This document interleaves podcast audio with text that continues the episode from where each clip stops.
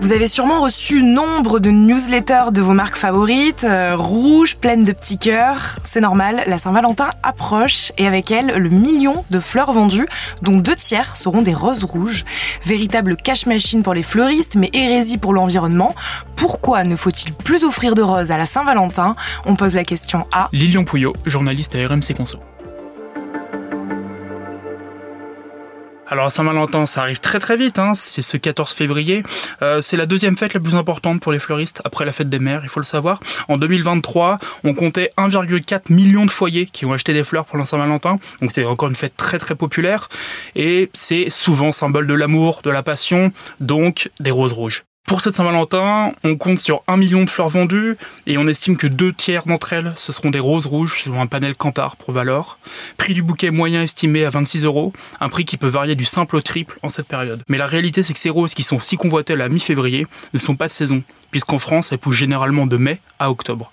Celles qui vont donc inonder nos étals sont produites à l'étranger. Donc on l'a bien compris, culturellement, c'est la rose rouge qui représente la fête des amoureux en Europe. Pourtant, si on veut être écolo, euh, c'est une très très mauvaise option. Et oui, car la rose rouge n'est pas cultivée au mois de février, du moins pas en France. Dans le meilleur des cas, elle vient de Hollande, même s'il faut plutôt aller de l'autre côté du globe, généralement en Équateur, qui offre un ensoleillement plus adéquat pour que les roses arrivent au mois de février en France.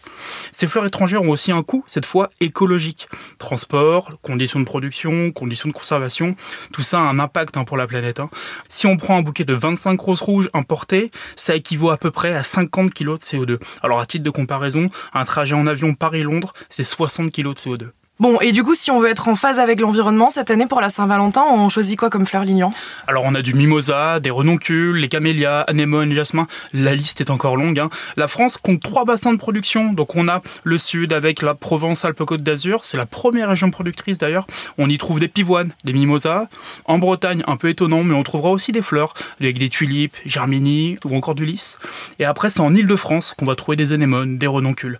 Alors, on peut s'y perdre un peu, c'est normal, mais pour s'y retrouver, on a des labels locaux qui ont été créés. Il y a même des moteurs de recherche en ligne qui référencent les fleurs cultivées selon votre région. Un exemple, pour les fleurs du Var, allez sur hortisud.com. Mais pour savoir quelle fleur locale et de saison il faut choisir, votre premier interlocuteur, ça va être votre fleuriste. Comme m'expliquait Farel Legendre, le président de la Fédération française des artisans fleuristes, seul votre fleuriste est en capacité de dire d'où viennent ces fleurs et pourquoi est-ce qu'il a fait ce choix de vendre des fleurs locales ou encore étrangères. Et enfin, le dernier point non négligeable, le coût de ces fleurs locales et de saison. Pour un bouquet identique produit en France, on va compter un prix supérieur de 10 à 15%. C'est un tarif un peu plus cher, mais justifié par une augmentation des prix du foncier pour les producteurs français. Donc pour la Saint-Valentin, si on choisit des fleurs de local et de saison, bah, c'est en fonction de ses choix, de son budget et de ses convictions.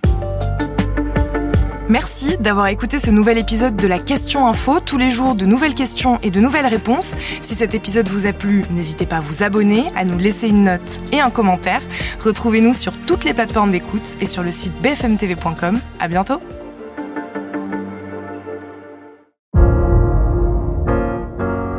Vous avez aimé écouter la Question Info? Alors découvrez le titre à la une, le nouveau podcast quotidien de BFM TV. Les grands récits de l'actualité, des témoignages intimes, c'est tous les soirs sur vos plateformes préférées. À bientôt!